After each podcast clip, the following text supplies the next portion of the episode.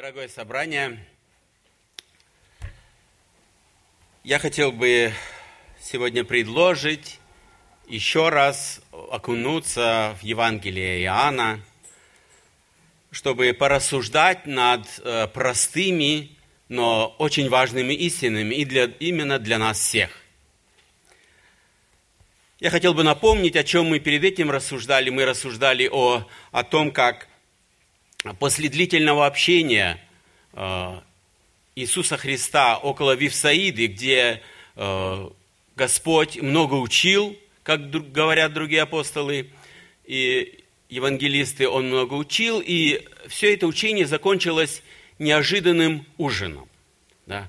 И чудесным образом Он накормил, как написано, пять тысяч, не считая женщин и детей.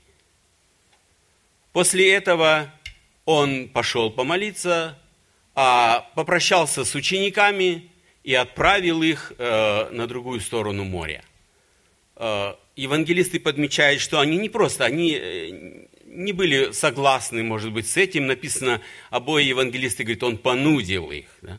Матфей и Марк говорит, он понудил их в лодку встать и э, переправиться на другую. Если по карте смотреть, то Э, Вифсаида – это северо, немножко северо-восток э, этого моря, Тивериадского моря или Галилейского, как мы называем. И а куда они направлялись, это Капернаум немножко срезает э, по диагонали, не, на, не напрямую, а по диагонали в город Капернаум.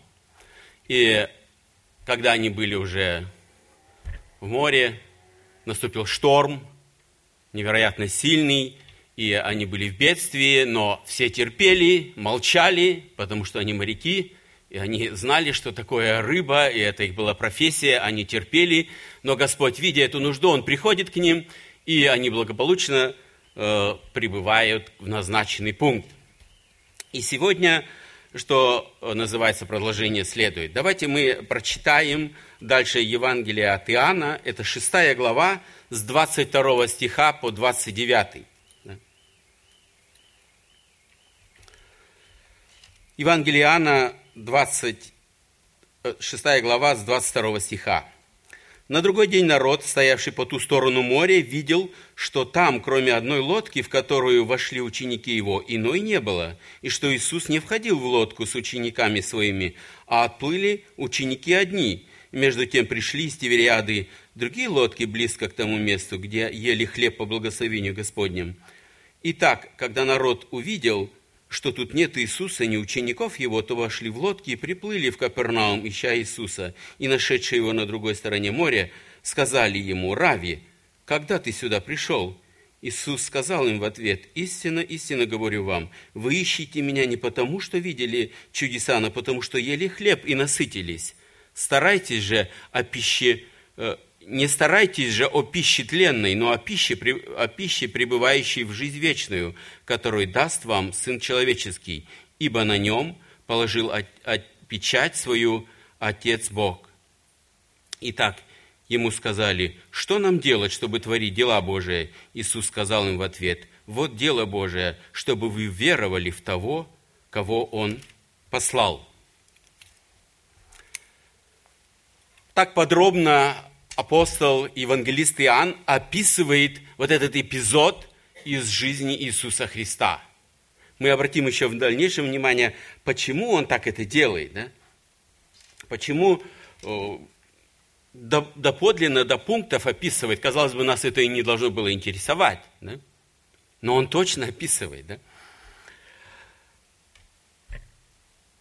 Действительно, это повествование начинается, что эти люди, которые вчера участвовали в ужине, они приходят, осматривают ближайшие окрестности, наверное, Иисус отличался, наверное, не так большое место было, что можно было обозреть, э, спустились на берег. Где же Иисус? Куда Он делся? Да? Это резонный вопрос, да? Э, казалось бы, и для нас всех, да? Э, когда мы замечаем что-то что необычное, что-то исчезло – но не у всех так, да, бывает, да. для некоторых это абсолютно не имеет никакого значения. У них свои думки, свои впечатления, они варятся в себе, им абсолютно все равно, да? Что происходит, они о себе размышляют. Но здесь они увидели что-то необычное, куда он пропал, потому что здесь была только одна лодка, как мы читаем, да? Как же так могло случиться? Ведь он их проводил, учеников, и ушел в горы. Куда он мог исчезнуть? Тут мы видим, апостол подчеркивает внимательность. Да? Хотя это слово не написано здесь, да, но оно косвенно говорит о внимательности той группы учеников, э, которая здесь находилась. Внимательность. Что это такое? Да?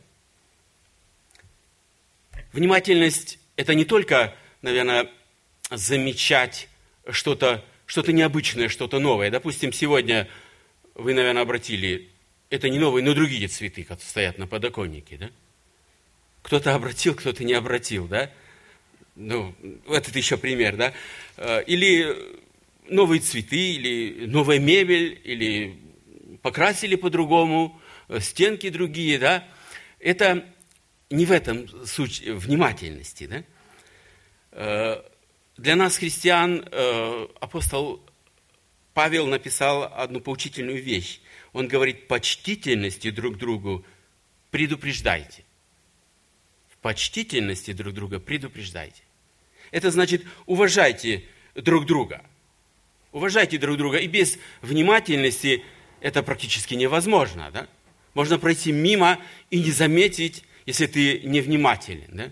Видел ты его, не видел, да, но как раз и Писание нас призывает, будьте внимательны, будьте в почтительности друг друга предупреждайте, уважайте друг друга.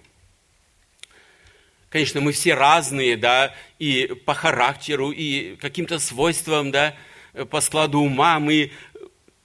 Нас нет одинаковых среди нас, да. Но, но Бог в Писании призывает к одному всех нас, да, чтобы мы обращали на Него внимание. Помните, Иов говорит и заключает такую мысль, помни о том, чтобы превозносить дела Его. Это наша обязанность, да, это наше желание, да, замечать дела Божии в жизни нашей.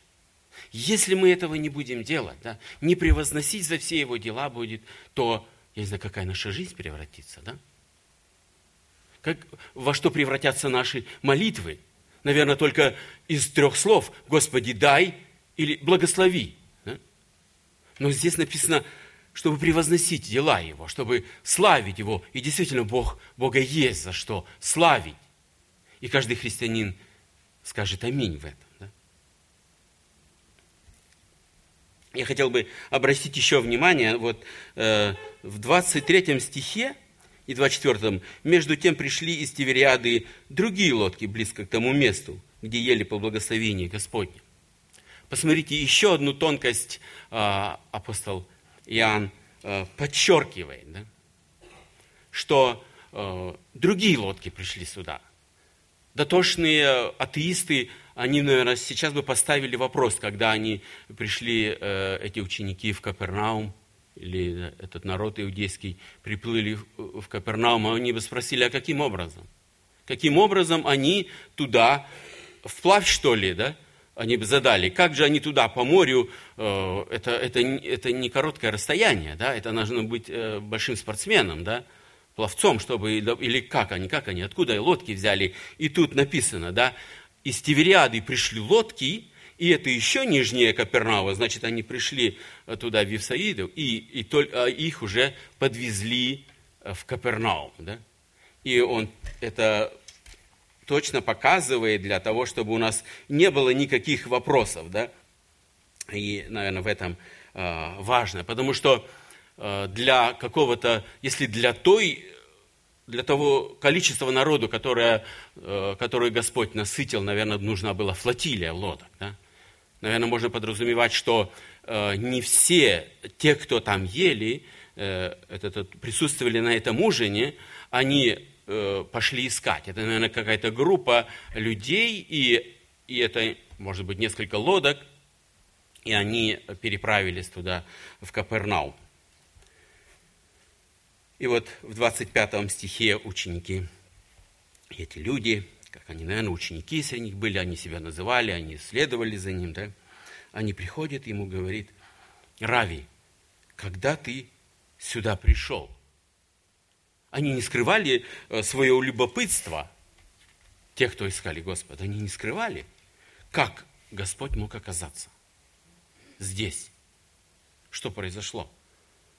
Или что-то невообразимое для них. Как он мог? Самолетов не было, мы понимаем, да, автобана не было, что сели, как он сюда так добрался, да? Если пешком, то это нереально, да, если, как я сказал, это северо-восток, а прямо сверху э, в это море, да, Тивериадское, э, впадал Иордан, и в устье Иордана, да, даже на картах, на всех картах даже видно, что там огромные, огромные э, берега, высокие берега, которые спускаются вниз, по которым невозможно э, их перейти здесь в устье, чтобы прийти в Капернаум пешком, это нереально. Если нужно, то далеко надо обходить, чтобы э, прийти туда, в Капернаум. Для них это действительно, они знали, они жили, они местные жители, и для них это было, да, все, они всю географию тут знали каждый закоулок знали, да, что это нереально. Есть только мост, по которому можно только обойти далеко. И это бы стоило было бы много времени.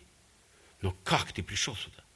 Когда ты сюда пришел? Как это случилось? Да? Для них это было вопросом, большим вопросом. Да?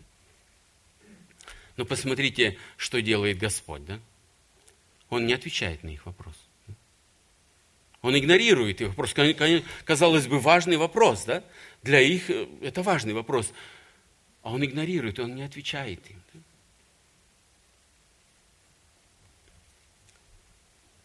Он знал, что даже бы он, если сказал, что он перешел по морю, да, они, наверное, не поверили бы. Да? Их не изменилось бы мнение. Да? Господь знает их сердца, потому он не отвечает им. Но он сразу говорит им точно, чего они хотят. И вот мы читаем в 26 стихе. Иисус сказал им в ответ, «Истинно, истинно говорю вам, вы ищете меня не потому, что видели чудеса, но потому, что ели хлеб и насытились. Вот причина, по которой вы ищете меня. И этот вопрос, который вы задаете, как ты сюда пришел, он вас вообще не интересует. Может, временно, да?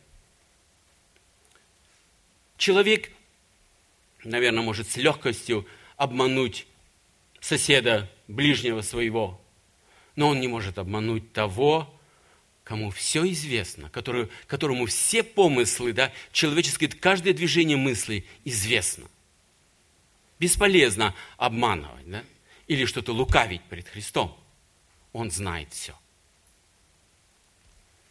Господь не раз обличал, и мы читаем в Писании э, тех, кто по каким-то мотивам, личным мотивам шли за Господом, но выдавая себя за истинных последователей. Мы многократно читаем об этом. И здесь то же самое. Говорит, не потому, что вы ищете, да? что хотите общаться со мной. Да?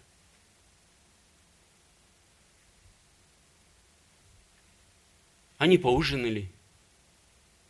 Утром что наступает? Это ненадолго, да? Голод. Снова голод. Завтракать хотели.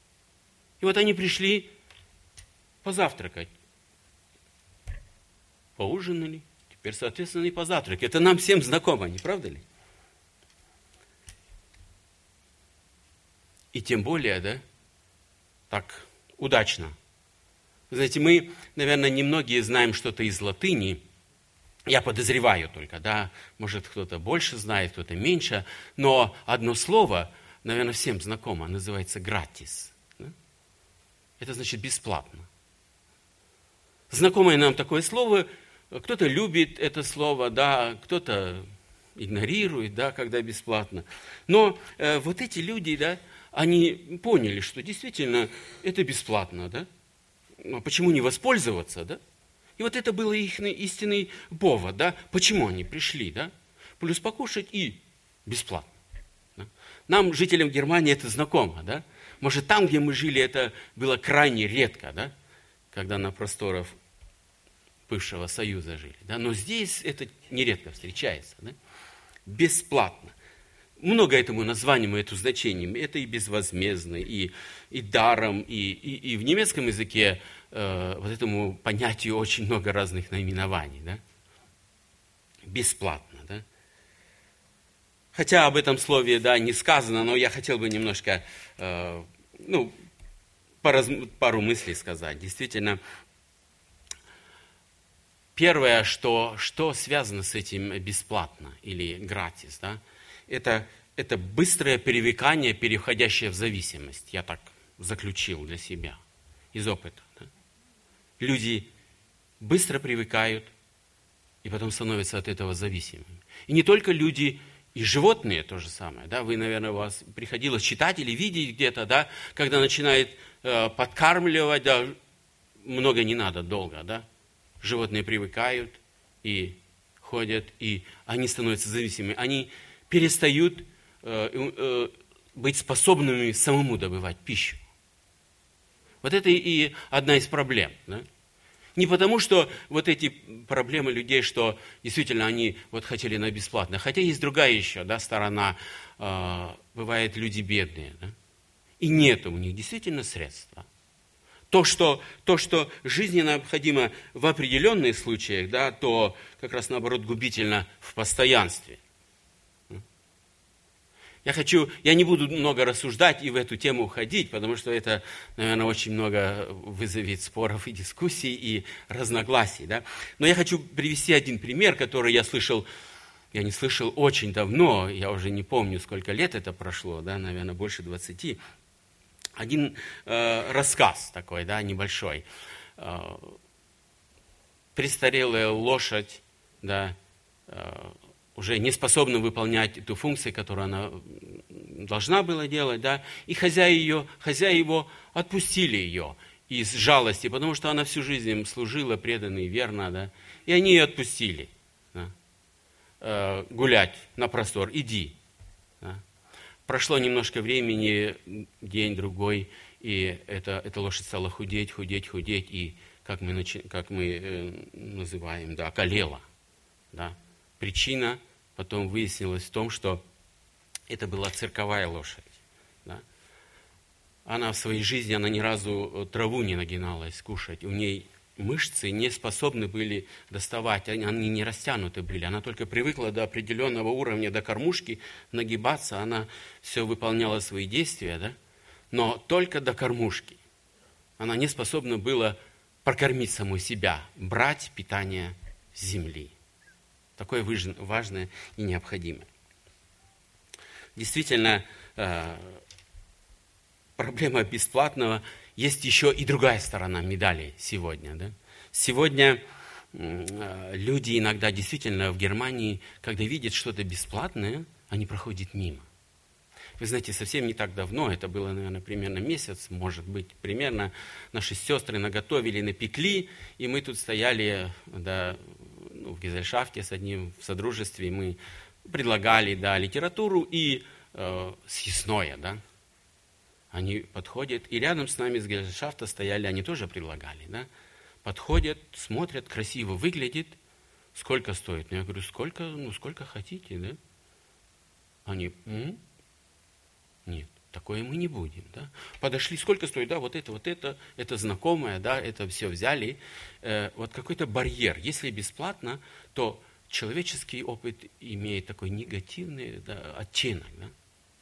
Почему? Потому что вы знаете, наверное, что такое рыболовный крючок. Да?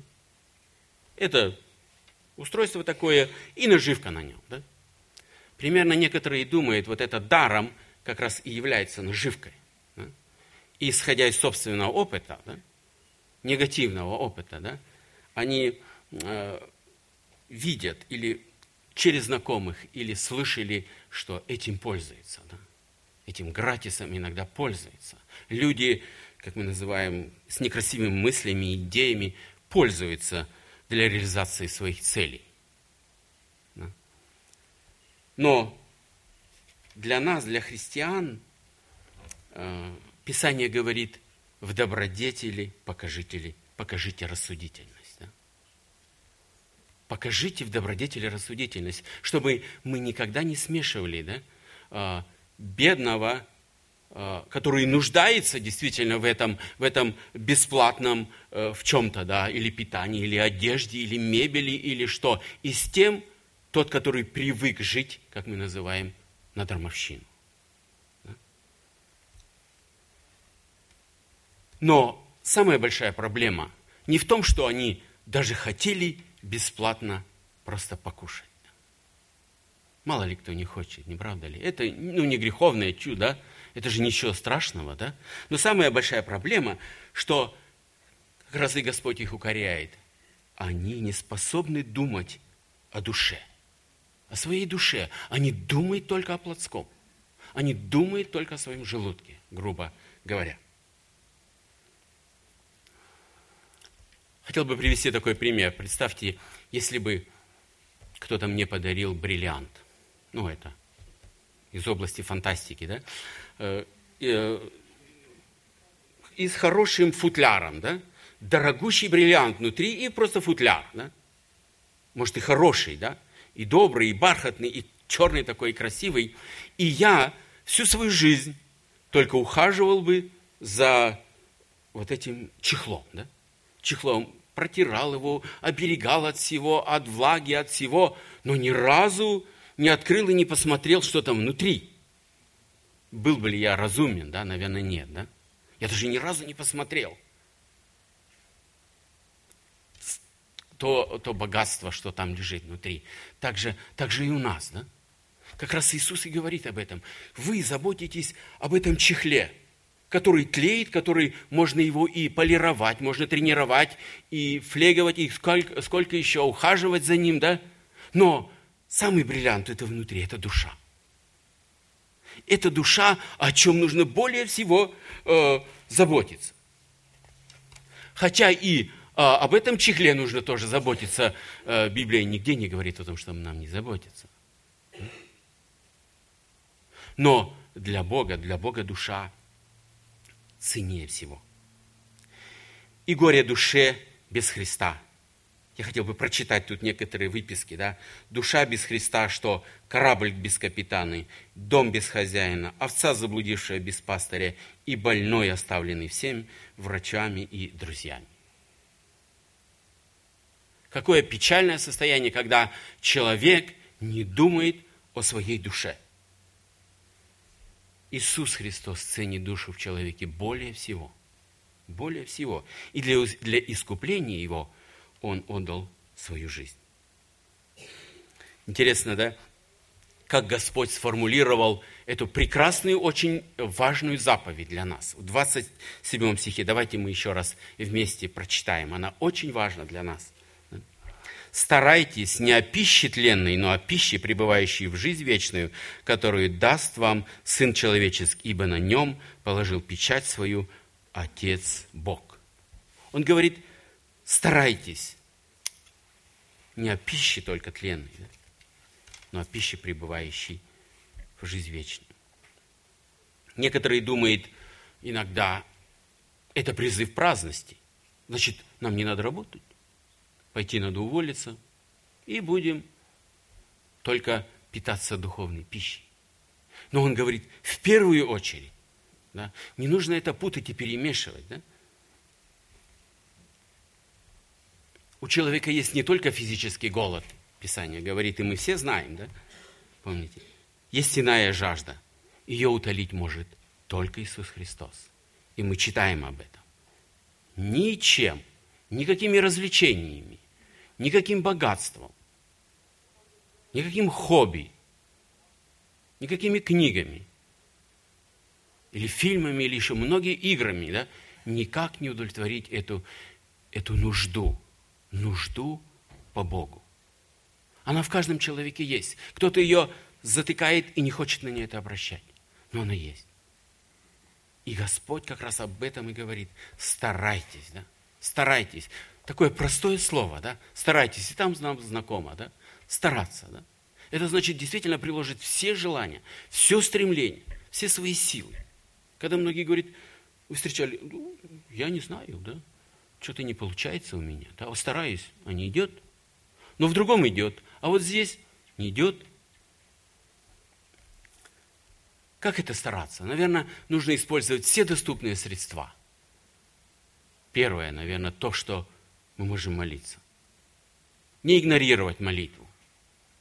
Не игнорировать чтение Писания, слушание проповеди. Сегодня есть такие возможности, да, как никогда.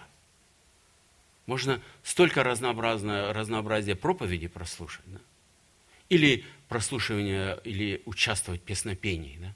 Самому ли в обществе, или дома, или где мы ни находились, в дороге ли, да? Столько есть возможностей действительно нас насыщаться, стараться о духовной пище. Вы знаете, раньше, для меня какой-то пример такой сейчас стал, раньше э, было сложно и для меня вот так Евангелие открывать, да, и слишком тяжело, я сейчас уже, видите, с очками читаю. Но сегодня средства, когда стало э, новые вот эти телефоны, когда ты включаешь, и там подсветка, и очень, и можно буквы увеличить большие, и хорошо читать. И, вы знаете, за день, да, я могу прочитать спокойно, так как я в дороге на работу, с работы и прочитываю, да, слава Богу, уже к сегодня моменту я уже перешел Ветхий Завет, прочитал, уже в Новый Завет пошел, да. И это использование, да, как мы можем где-то в дороге, где бы мы ни находились, да, использовать это, эту возможность э, читать и познавать Слово, и слушать, да. Если глаза устали, можно сегодня слушать э, проповедь, да?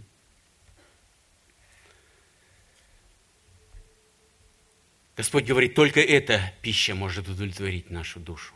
Только это, никакая другая. Именно духовная пища, да. То, что от Бога, то, что связано с Богом, прославлением Его, только это может нас удовлетворить. Когда Господь говорит о печати, в дальнейшем Он, он э, имеет в виду обычный э, да, э, способ, когда на каких-то документах ставили печать. Да? именно сургучом или какими-то другими возможностями прикрепляли. И это, и эта печать удостоверяла, да, что такой-то, такой-то э, удостоверяет, что это, это бумага или что, она подлинна. Это не подделка. Это не кто-то просто от руки написал. Если там стоит печать, значит, за, эти, за этой печатью стоит кто ответственный за это. И вот э, и в данном случае, когда мы читаем о печати, и, конечно, это же не в буквальном смысле слова, это печать какая-то, сургуч, да, или как мы называем. Отец, э, печать это в том состоит, что отец своим предвечным решением э, повелел сыну своему стать плотью и дать людям жизнь вечную. Печать – это свидетельство отца о сыне, что он есть тот обещанный Мессия. И в первую очередь, конечно же, а, этот глаз с неба, который гласил, «Си есть Сын мой возлюбленный Его». Слушайте, это есть печать на, на Сыне Его. Хотел бы прочитать еще одно место. «Дела, которые Отец дал мне, говорит Иисус Христос, совершить те самые дела сии, мною творимые, свидетельствуют о мне, что Отец послал меня». Здесь Иисус им действительно преподал очень важный урок. Что они должны были делать? Куда они должны были направить свои стремления? Я думаю, да, тут э, нету какого-то разночтения, когда тебе говорят, думай или размышляй, читай, старайтесь о, пи- о пище, э, пребывающей в жизнь вечную. Наверное, нас бы кого-то, меня бы точно удивило бы, а если бы я долгое время кому-то рассказывал, да, а он мне совершенно противоположный вопрос задает. Да? И как эти, эти люди, которые, я бы сказал, это группа людей, задают вопрос, что нам делать, чтобы творить дела Божьи? Понимаете, они меняют э, тему совершенно в другую сторону, да? Поиск и что нам делать, да? Что нам делать? Некоторые исследователи говорят, вообще это любимое было занятие поговорить о делах евреев. Они любили в общении не знаю, мы, когда братья встречаемся, о чем мы, конечно, трудно э, проследить, да, наверное, всех, о чем мы говорим, да, можно там и машины, и, все-все-все что-то придумать, да. Но вот евреи любили поговорить о делах, которые ввели вечность, да. Они любили это, да. И здесь им Господь показывает пример терпения, не только им, но и нам, да. Мы можем поучиться к терпению. Когда Он учил, а они совершенно другой противоположный вопрос говорят, а что нам делать, говорит, ну, ну-ка, покажи нам, расскажи. Ну-ка нам, пожалуйста, перечень всех дел, которые бы, которые бы мы могли угодить Богу. Ну-ка, преподай нам, и мы посмотрим, что выберем, можем для себя выбрать. Ну, я немножко утрирую, да? Вы понимаете, да?